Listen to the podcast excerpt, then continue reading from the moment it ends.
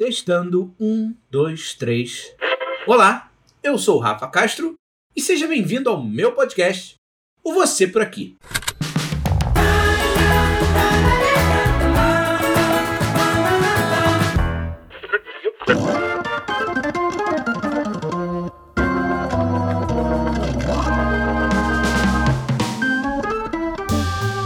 Tempo que reality shows viraram assunto das conversas de muitos grupos. Agora, no contexto da pandemia, então, mostrou que existe muito mais aqui do que simplesmente preto no branco. Assistir um reality show não significa não ser engajado em diversas outras pautas. Assistir essa edição do BBB, então, tem sido, além de uma grande pressão social, um pouco difícil por conta de tudo que vem acontecendo. Eu não quero que você fale enquanto eu estou na mesa comendo. Obrigada, me respeita, valeu. Não quero, não tô afim.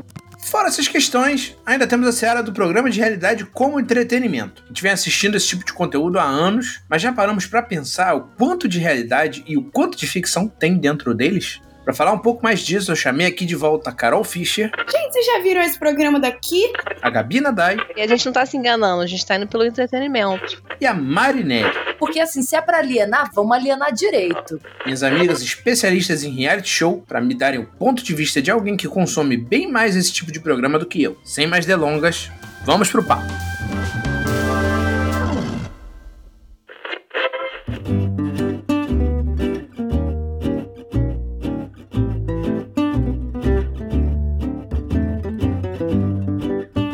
Estão conseguindo me ouvir direito? Sim. Sim. Beleza, então é, a gente tá aí com a estreia do Big Brother, né? Antes era flop, agora é hype de novo. Exatamente, né? Precisou botar esse Anonymous versus subcelebridade pra ter uma, uma guerra que antes acontecia no Twitter, agora acontece dentro de uma casa. Só se fala disso, ainda mais que a gente ainda tá no contexto de uma pandemia, então eu acho que muito por causa da pandemia também teve essa coisa de, cara, o que, que eu vou fazer? Tô trancado em casa, então tava rolando Big Brother. Antes até um pouco, né, já, é, já tava rolando e, e a galera tava empolgadíssima assistindo. E, e para vocês, assim, qual que é o apelo do reality show? Eu acho que tem vários formatos, né, de reality show pra começar, então acho que cada formato tem um apelo diferente. Porém, assim, os que eu mais curto, que não é Big Brother no caso, eu acho que o que tem mais apelo pra mim mesmo é ver as tretas. Eu gosto de ver o circo pegando fogo, eu gosto de ver uma coisa de intimidade, eu gosto de ver calcinha na cara, bebida no rosto e, e baixaria, entende? Porque assim, se é pra alienar, vamos alienar direito, entende? Então, pra mim, esse é o objetivo do reality show. É dedo no tu e gritaria. Cara, eu acho que a- o que a Mari falou, alienação. Pra mim é o, o programa que eu quero assistir pra me alienar, esquecer dos problemas do mundo, esquecer do trabalho. Cara, é um entretenimento bizarro, né? Se você parar pra pensar. Talvez muito mais do que uma série que seja ultra bem produzida e tal, não gere tantas emoções quanto alguns dos realities nos proporcionam. É muito vida real, é muito, tipo, tá ali, tá ligado? É uma troca de tipo, você tá se alienando e você tá se alienando com uma parada que tá te alimentando ali muito, você fica querendo acompanhar, tipo, quase que viciante, né? Eu acho que a gente tem uma impressão de que reality show as pessoas não criam personagens, né? Mas às vezes criam. Mas a gente acha que aquilo dali é aquela pessoa real mesmo. Então é muito bom você querer ver o entretenimento real, pessoas reais. Total. Ah, mas é é um pouco do que a gente estava falando antes de começar a gravar, até, de que é uma coisa que já foi muito usada em documentário, que é muito difícil você explorar o ser humano em todas as. Todos os tons de cinza. É muito complexo você explorar isso dentro de um documentário, de uma parada que é supostamente real, porque a narrativa começa a ir para todos os lados. Então, geralmente, ele- é, é, num documentário, eles escolhem seguir só com uma faceta do personagem central. Tipo, ah, se esse cara é bonzinho, então eu só vou mostrar o lado bonzinho dele. Se esse cara é mal, eu vou mostrar só o lado mal dele. Tem um exemplo até que eu tava vendo no canal lá do Wisecrack, do YouTube, que ele fala lá daquele, do filme do Michael Moore, Roger and Me, que ele fala que o cara é muito mal tal, não sei o que, ele trata o cara como mal, que ele não vai botar o cara dando esmola pro mendigo porque ele tá querendo passar a imagem que o cara é mal. Sim. Então, no, no reality show, que eles não têm nenhuma barreira moral, eles extrapolam essa parada. Que eles chegam lá, a gente vê isso muito em Big Brother. Tipo, a pessoa que é ruim, eles botam uma pessoa fazendo só coisas ruins, Sim. sabe? E é, é isso, tipo, é uma narrativa. de- Eles, eles aumentam pra caramba aqui. Eu acho que o reality é, é a linha, assim, bem no meio entre entre a ficção e a realidade, porque a gente sabe que é mentira, a gente pensa que é real, ao mesmo tempo. É. A gente, assim, a gente não tá se enganando, a gente tá indo pelo entretenimento. E a parada do, do Big Brother, né? Quer dizer, agora eu acompanho muito mais Big Brother pelo Twitter do que pela televisão, mas o negócio do Big Brother era de noite, quando começava o programa, tinha lá a edição do programa, que era eles pegavam lá os pequenos recortes da semana para criar uma historinha. Hoje em dia eu não sei se o pessoal se baseia tanto nisso, porque como tem muita gente que assina o pay-per-view, as pessoas constroem a própria narrativa delas lá no Twitter. Então você vê tudo na íntegra. Mas Uhum. mesmo assim, é essa coisa que você falou de criar personagem. Gente, eu assisto porque eu acho que é uma distração excelente. Mas tem vários que nem a, a, a Mari falou. Tem aqueles. Tem vários formatos diferentes. Tem aquele de competição, tem lá um American Idol, um Masterchef. Os que eu mais gosto são de estilo de vida. Tipo Kardashians, entendeu? É, esse aí acho que é a terceira geração de reality show, né? Que eles chamam. Que a primeira era tipo programa é, de câmera escondida, que era tipo Sim. pegadinha, antigaço. Aí o segundo foi competição e vigilância, que é Big Brother. E aí tem o No Limite, né? Que aqui tinha. Sim. E aí entram em- esses mais recentes que é de estilo de vida. Que é, às vezes, até você pegar uma pessoa que ninguém sabe quem é Sim. e você transformar essa pessoa numa celebridade, sacou? Uma fábrica de subcelebridades. Isso, isso. Não, é inversão, porque em tese você assistiria o reality lá daquela famosa, porque você tem interesse em saber da vida dela e até em determinado momento virou um reality de pessoas que você não conhece, e aí a partir do reality ela fica famosa e vira um ciclo. Que, por exemplo, eu não sei quem são as pessoas de Jersey Shore. Uhum. É um bando de gente que briga com, com homem em boate. E eu tô lá assistindo por quê? É tipo aquele programa que tem meme pra caramba daquela garotinha gordinha, pequenininha lá, lourinha, que eu não sei qual é aquele programa. É, que não é, sei o que, tipo, Honey Bubu. É, Honey Ai, Boo. É, nossa, sim. tipo, quem são essas pessoas? Mas é, essa parada do Honey Boo eu só vejo meme. Eu nunca assisti esse programa, até porque eu acho que eu não ia, não ia gostar. Entendeu? Mas eu acho que faz muito sucesso lá fora. Aqui eu acho que nem tanto, porque o pessoal americano médio se identifica com o público. é, é. Porque, sei lá, Kardashians é muito inacessível. Já Honey Bubu é mais o cara, sei lá, americano mais do interior, essas coisas assim. É, eleitor do Trump. É, Exatamente. total. E por que, que vocês acham que do nada começou o boom desse, desse tipo de programa, assim? Do nada, nada. É, isso que eu ia falar, do nada não, que a gente tem. Big Brother tá aqui com a gente já tem 21 anos. Então, assim, Mas assim, acho que de três anos pra cá, a gente tem aí um boom de programa de, de é realidade, porque assim. eles foram pro streaming, né? Tipo, as plataformas de streaming começaram a investir em reality shows, tipo, tipo de férias com ex. Então, isso pra mim foi do nada. Do nada tinha 50 mil programas diferentes de, de reality Cara, show. de férias com ex foi um fenômeno muito louco, na verdade. A primeira temporada, que é uma das mais icônicas, mas apesar de que a segunda tem bordões que irão pra sempre com a gente, como Você é um lixo como mulher, um lixo, um lixo. E você vai pedir pra sair. E você vai pedir pra sair desse caralho. É, mas enfim, a primeira temporada de Férias com Ex, eu lembro que eu peguei na MTV, não sei porquê, tava passando os canais, e vi o penúltimo episódio. E o penúltimo episódio me pegou de uma maneira que eu falei, gente, o que é isso que eu tava perdendo? E aí comecei a comentar com as pessoas. Gente, vocês já viram esse programa daqui? Aí as pessoas falaram, cara, eu comecei a assistir agora, é muito foda. Foi um boom muito esquisito, assim. Eu descobri muito do nada. Foi avassalador pra mim. Tipo, Avassalador é a palavra, né?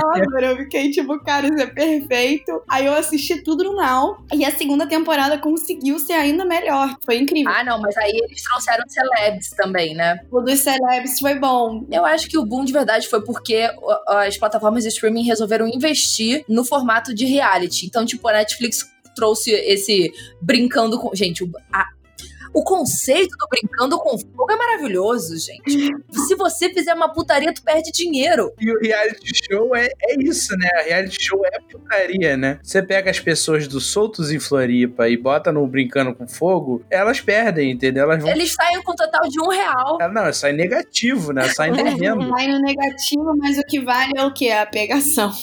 É, exatamente. A galera quer ver eles perderem, entendeu? Sim, é muito bom. Olha o conceito: levar um monte de gente gostosa pra, pra ficar numa casa sem poder se pegar. A ideia é muito maneira. Só que eu acho os personagens insuportáveis. Eles abrem a boca e eu fico tipo, caraca, que merda.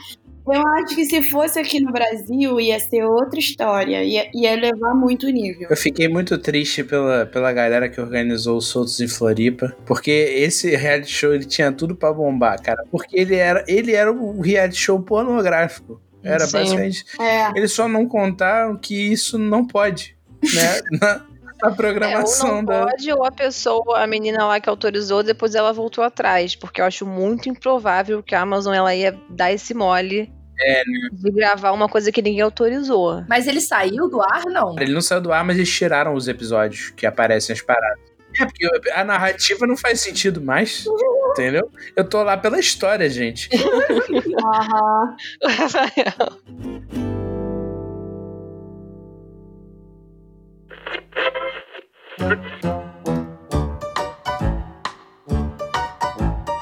Mas tem um que eu adoro, que eu, que eu achei interessante, que é o The Circle, que aí teve a edição brasileira. Ah, esse eu não vi. Cara, então o conceito do programa é diferente, porque é um, é um reality onde você cria uma identidade pra você. O objetivo é você ganhar o programa, ser mais, o mais bem avaliado. Cada um tá no seu quarto e aí você- vocês só se comunicam através de uma plataforma virtual, como se fosse um chat. E aí você pode fingir ser quem você quiser. Na verdade, você tem que fingir ser uma pessoa para as pessoas gostarem de você. É minha adolescência inteira, caralho.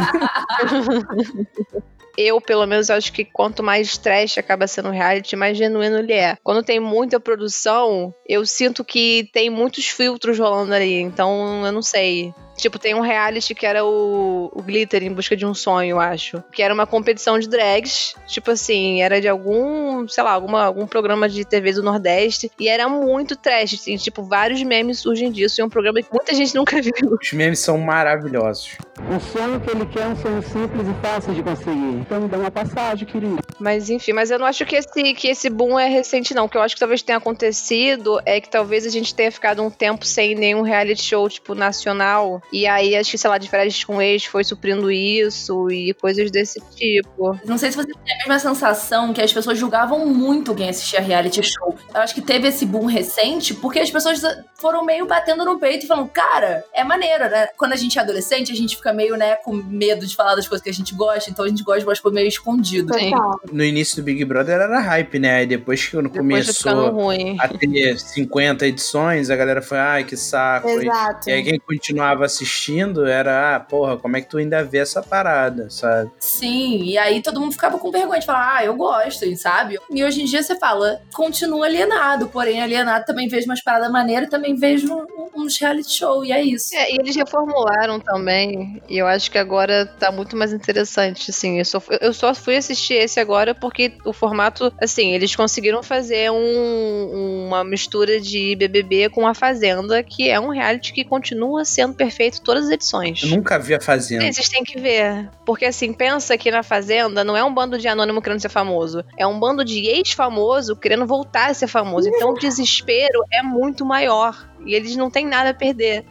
Só a dignidade. Ou então nem a dignidade se tem mais pra perder, né? Às vezes eles estão lá pra buscar o resquício que eles têm de. Os últimos minutinhos que eles têm de fama. Recomendo. Eu quase dei a chance esse, esse ano, pela pandemia e tal. Mas aí, cara, começava super tarde. E aí antes ficava aquela novela de Jesus. Qual delas, né? Jesus 1. É tanta novela religiosa que eles decidiram só chamar de Jesus. Jesus 1, Jesus 2. Origens.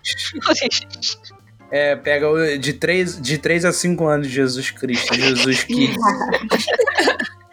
Ai, meu Deus.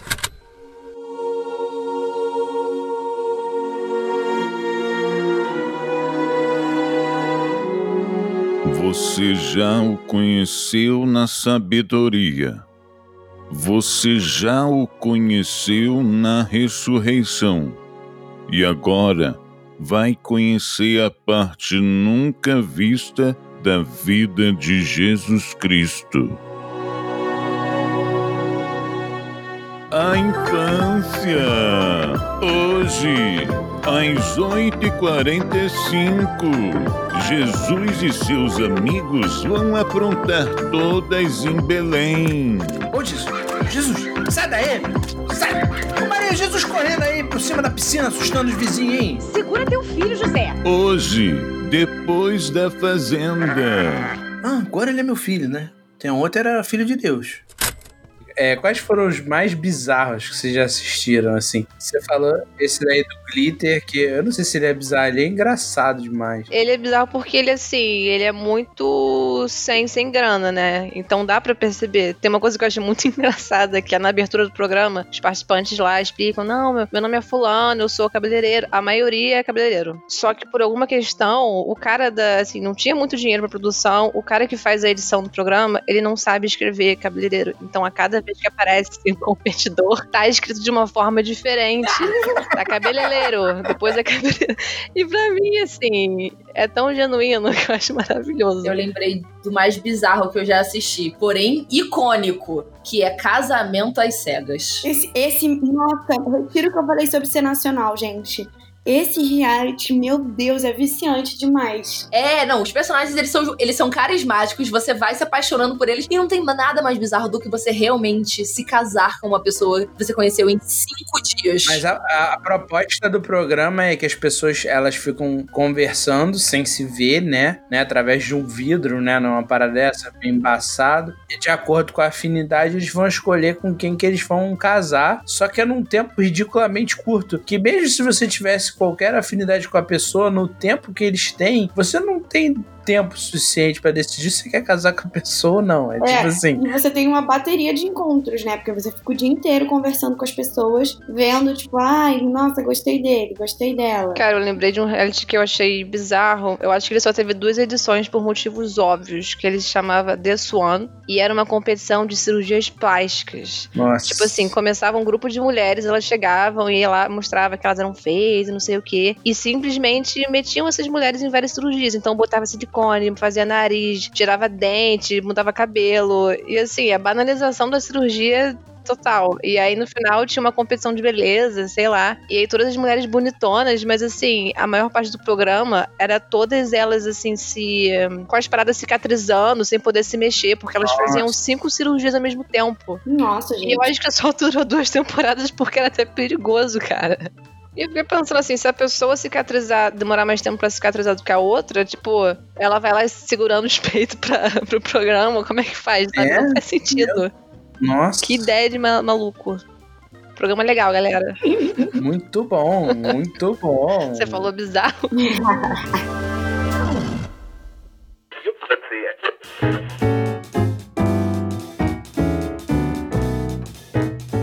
Agora, vocês consomem esse tipo de programa, uma alternativa a programas de comédia ou com uma parada séria? Eu não consumo como uma coisa, de- como um substituto assim, ah, putz, não sei se eu vejo The Office ou de férias com eles. Não, é, é, isso aí é heresia, né, no caso. Mas The Office não é um reality? É, não é de verdade?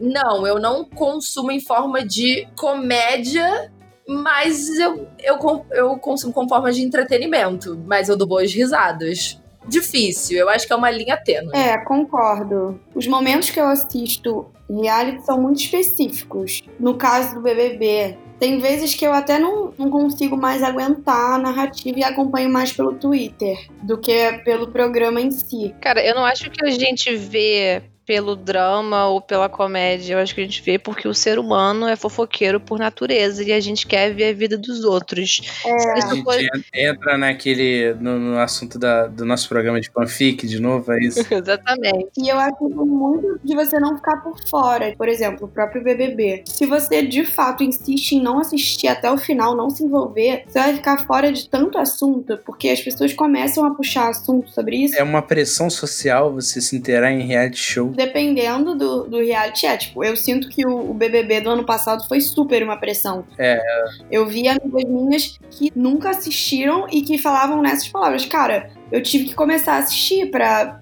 Acompanhar as conversas. É, eu acompanhava no Twitter, assim, porque, como eu sou ratinho de Twitter, eu também, inevitavelmente, acabava acompanhando qualquer edição. Exato, é. Mas essa foi muito, né? Mas o que eu amo na narrativa de reality, pelo menos esses que são de estilo de vida, é que assim, é uma coisa tão. É, é- é que nem você falou, é, é feito pra ser mastigadinho e ter uma narrativa, e o negócio começa e encerra geralmente no mesmo episódio, porque não é pra fazer você pensar muito. Geralmente em reality, tanto no episódio do BBB ou, ou Kardashians ou qualquer outra coisa, às vezes quando tem um problema, o problema dura um episódio e às vezes ele nunca mais é citado. Então, ah, descobri lá que a mãe da Kim Kardashian tem um problema de não sei o que, ela vai no médico, nunca mais isso é citado, porque é como se fosse um, um assunto de um episódio só e segue o roteiro. Dos realities, num geral, assim, quando você não tem uma pressão, inclusive você consegue ver de bobeira. Tipo, tô sentado lá, tá passando largados e pelados. Eu não tenho nenhum vínculo emocional com aquele reality, eu não sei se alguém vai ganhar alguma coisa. É uma distraçãozinha. É, alguém, é, você ganha um- uma peça de roupa, né? Pelo amor de Deus. Eu nem sei se você ganha alguma coisa, pra ser sincera. Você só perde a sua dignidade. Que, cara, toda vez que eu ia na minha psicóloga, na sala de espera, tava passando largados e pelados. que isso, cara? Na sala de espera. Cara, toda vez o assunto começava com.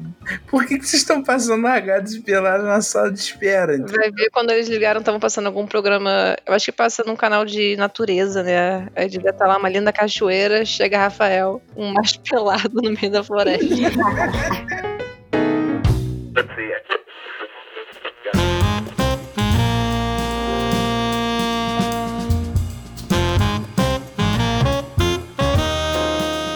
que vocês acham do consumo de programa e filme que retrata a vida de forma estruturada? Tipo, você não acha que isso, de certa forma, pode iludir uma parcela das pessoas que assiste? Tipo, de você achar que a vida segue um, padrão estruturado, assim, na- narrativizado? Porque, é, é, vou até contextualizar, porque o ser humano, o nosso cérebro ele é viciado em consumir história. Uhum. A gente, desde pequeno, a gente consome história. E a gente cresce contando e ouvindo história. A TV, programas de reality show, essas coisas, eles vendem a história, essa narrativa da realidade, como se fosse uma, uma verdade. Sim. E ela não é, de certa forma. Às vezes, um programa de 20 minutos, ele é o resultado de 70 horas de bruto. Ah, eu acredito que influencie, sim, a forma que você pensa, porque você parte de um princípio que aquilo seja uma realidade, por mais que seja uma realidade longe de você. Então, acho que isso acaba entrando na sua cabeça do tipo, ah, se isso acontece dentro de um reality show, possivelmente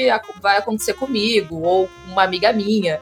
Uhum. Mas eu acho que eu nunca fui impactada dessa forma por um reality show. Eles constroem as narrativas, assim, eu vou, vou falar de uma. do- do- vou dar uns exemplos aqui que eu tava vendo aqui. A gente usa narrativa histórica para buscar sentido no nosso presente e às vezes até tentar prever o futuro. E a gente usa. é, como narrativa histórica, a gente também pode interpretar programa de realidade, porque a gente encara isso como uma produção histórica também, né? Porque é real.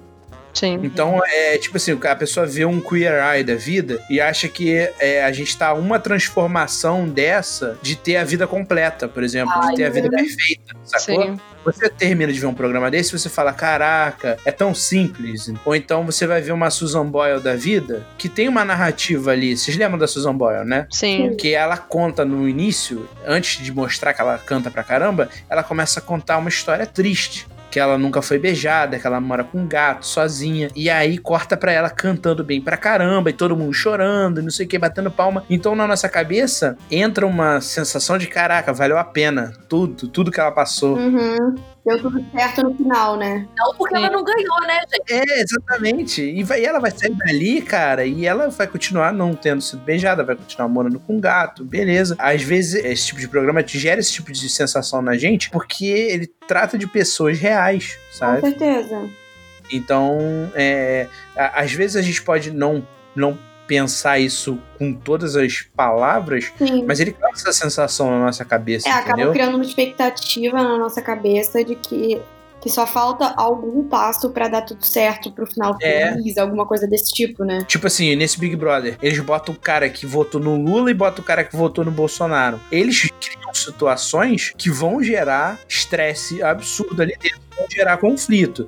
E aí eles vão criar outras situações ali dentro que vão facilitar os conflitos pra gente poder ver a merda rolando. E depois eles vão é, encenar e produzir outras cenas ali que eles vão finalizar é, essas narrativas que eles vão criar. Tipo, ah, ho- hoje vão mandar a pessoa pro paredão e vão criar uma edição, tipo, ah, finalmente esse vilão foi derrotado, tá ligado? Sim. E aí a pessoa que tava entrando em embate com ele tá feliz, sacou? E aí isso também aliado a todas as festas que vai ter álcool, a pessoa não tá brincando pagar cerveja ali, eles vão brigar, entendeu? É, ou então, Então- pegar duas pessoas que pensam de forma diferente e falar, ah, eles fizeram as pazes, é como se, nossa, isso É. é um sinal de que é possível a paz mundial, tá vendo duas pessoas tão diferentes, se deram bem na casa. É, a gente fica com essa é, ilusão dessa coisa estruturada, porque no fim das contas, né, a nossa vida não é início, meio e fim. A gente tem muitos altos e baixos, né? Uhum. É essa observação que eu queria trazer mais para esse consumo de, de conteúdo de realidade, assim, que as pessoas. Que, que tem muita gente que sim leva essas paradas muito a sério. Ah, não é à toa que as pessoas continuam se inscrevendo e se. Cara, eu conheço É. muita gente que já se inscreveu, que quer participar, que é o sonho da vida participar desses realities. Acho que é isso. Eu acho que tem essa, essa ilusão de tipo, ah, é isso que falta pra minha vida dar um giro, um 360 e, e mudar tudo. É esse reality.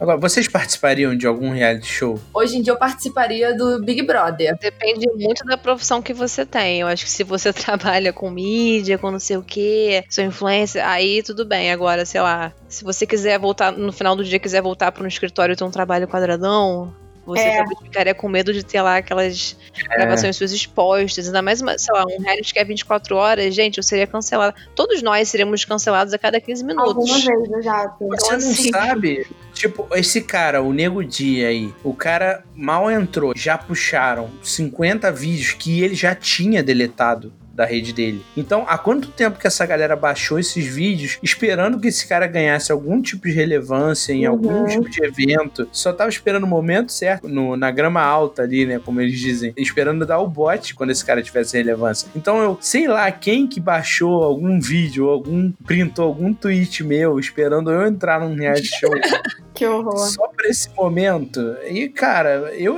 no máximo eu entraria num que maravilha do DGNT, sabe? que alguém ia falar, pô, uma vez o Rafa fez uma torrada com, com queijo pra mim, sou intolerante à lactose, me caguei todo. E eu ia ser cancelado no que maravilha, entendeu?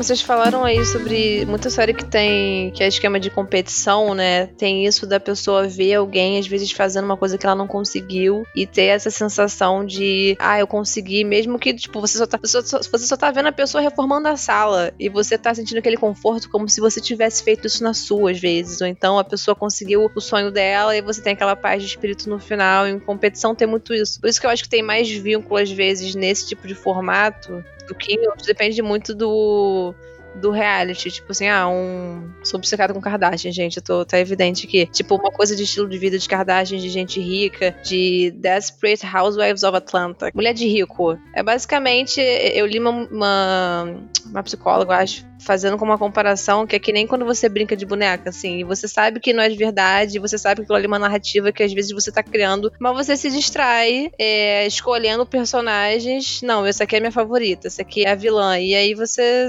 É por entretenimento. Total. É, agora eu quero indicações. Eu queria que vocês me indicassem programas e queria que vocês me convencessem a assistir. Porque eu não sou das pessoas mais fáceis de convencer a assistir um programa de realidade. Tipo assim, você não vai me convencer a ver um, um programa da Kim Kardashian, tá ligado? Rafa, eu vou tentar te convencer a ver de férias com o ex-Brasil, tá bom?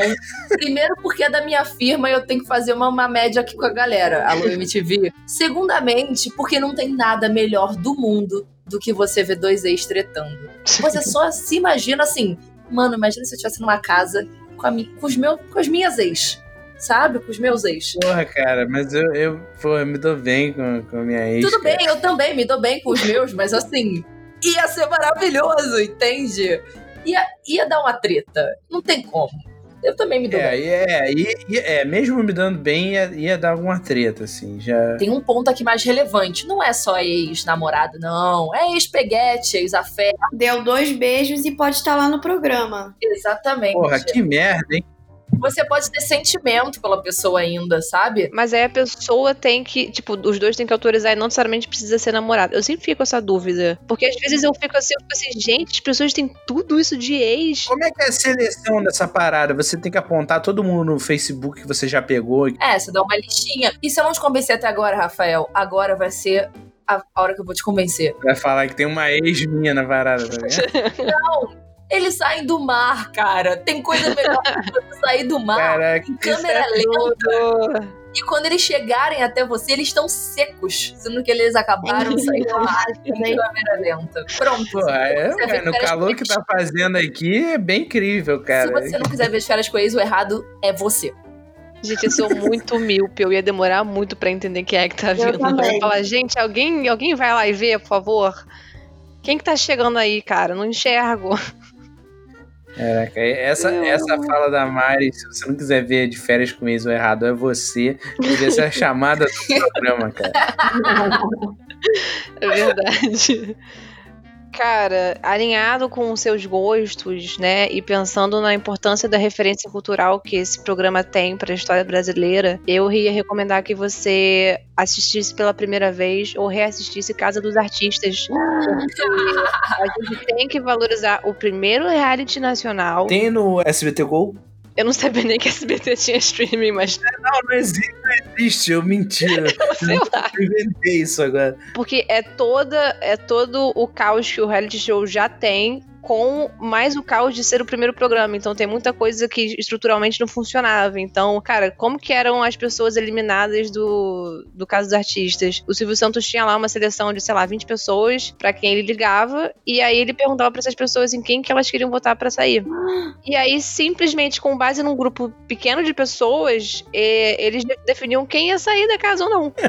Então, assim, não tinha assim, ah, milhões de brasileiros. Não, cara, assim, sei lá, 10 malucos ou 20 senhoras atendiam. E aí acontecia de, às vezes, sem querer empatar. E aí, qual era a solução? Sei lá, as duas pessoas ficavam, às vezes. Caraca. E aí, amigo meu falou que chegou na final tinha uma galera, porque assim, às vezes tinha esse problema. E tem várias histórias muito loucas, porque, tipo, o Alexandre Frota tá nessa, sei lá, na primeira edição, e aí tem um dia que ele, ele foge da casa e depois o Silvio Pula Santos muro, né? ele pula um muro, então. E aí, a final, né, que quem ganha, acho que é a Bárbara Paz. A Bárbara Paz, ela é uma mistura de. Ela com certeza ela precisava de algum tratamento psiquiátrico naquela época.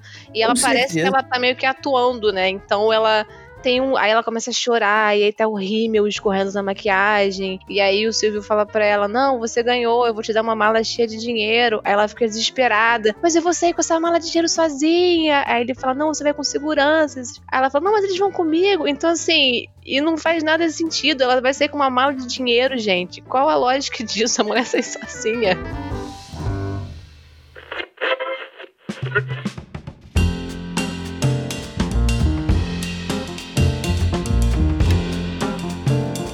Qual é a moral desse, desse programa, gente? É, Vocês têm que se alienar, mas se alienem com responsabilidade. Com responsabilidade. Usem suas drogas, mas usem com responsabilidade. Sem responsabilidade nenhuma. Não tem problema nenhum ficar assistindo horas e horas, saindo. Não, mas responsabilidade que, que ele disse foi em questão de absorver essa.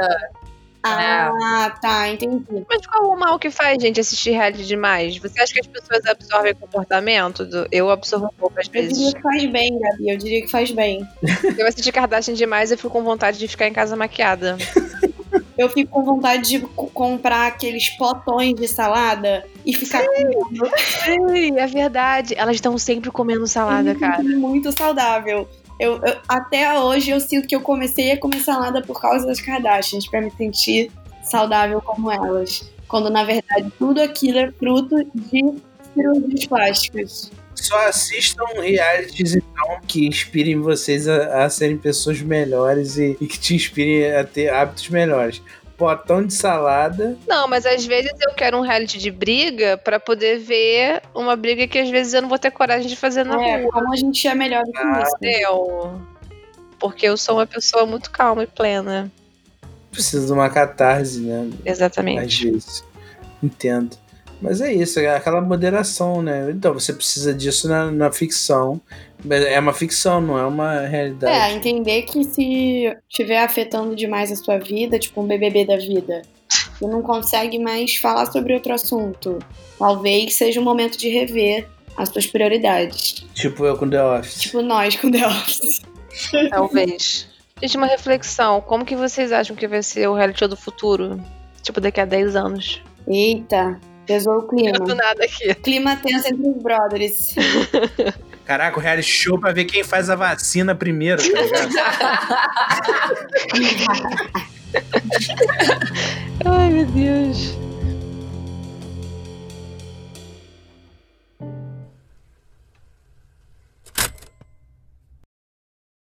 Cara, eu li uma mulher falando que ela fez uma análise, né? Por que, que os reality shows estavam ficando tão populares hoje em dia, falando que hoje em dia a gente tá tão isolado uns dos outros e perdendo mais contato com as pessoas, que o reality show ele acaba entrando para suprir essa necessidade de carência e de você pertencer a um grupo ou a você ter um vínculo emocional com pessoas e tipo, como se o reality ele suprisse essa necessidade social que às vezes a gente não tem mais na vida tipo ao vivo.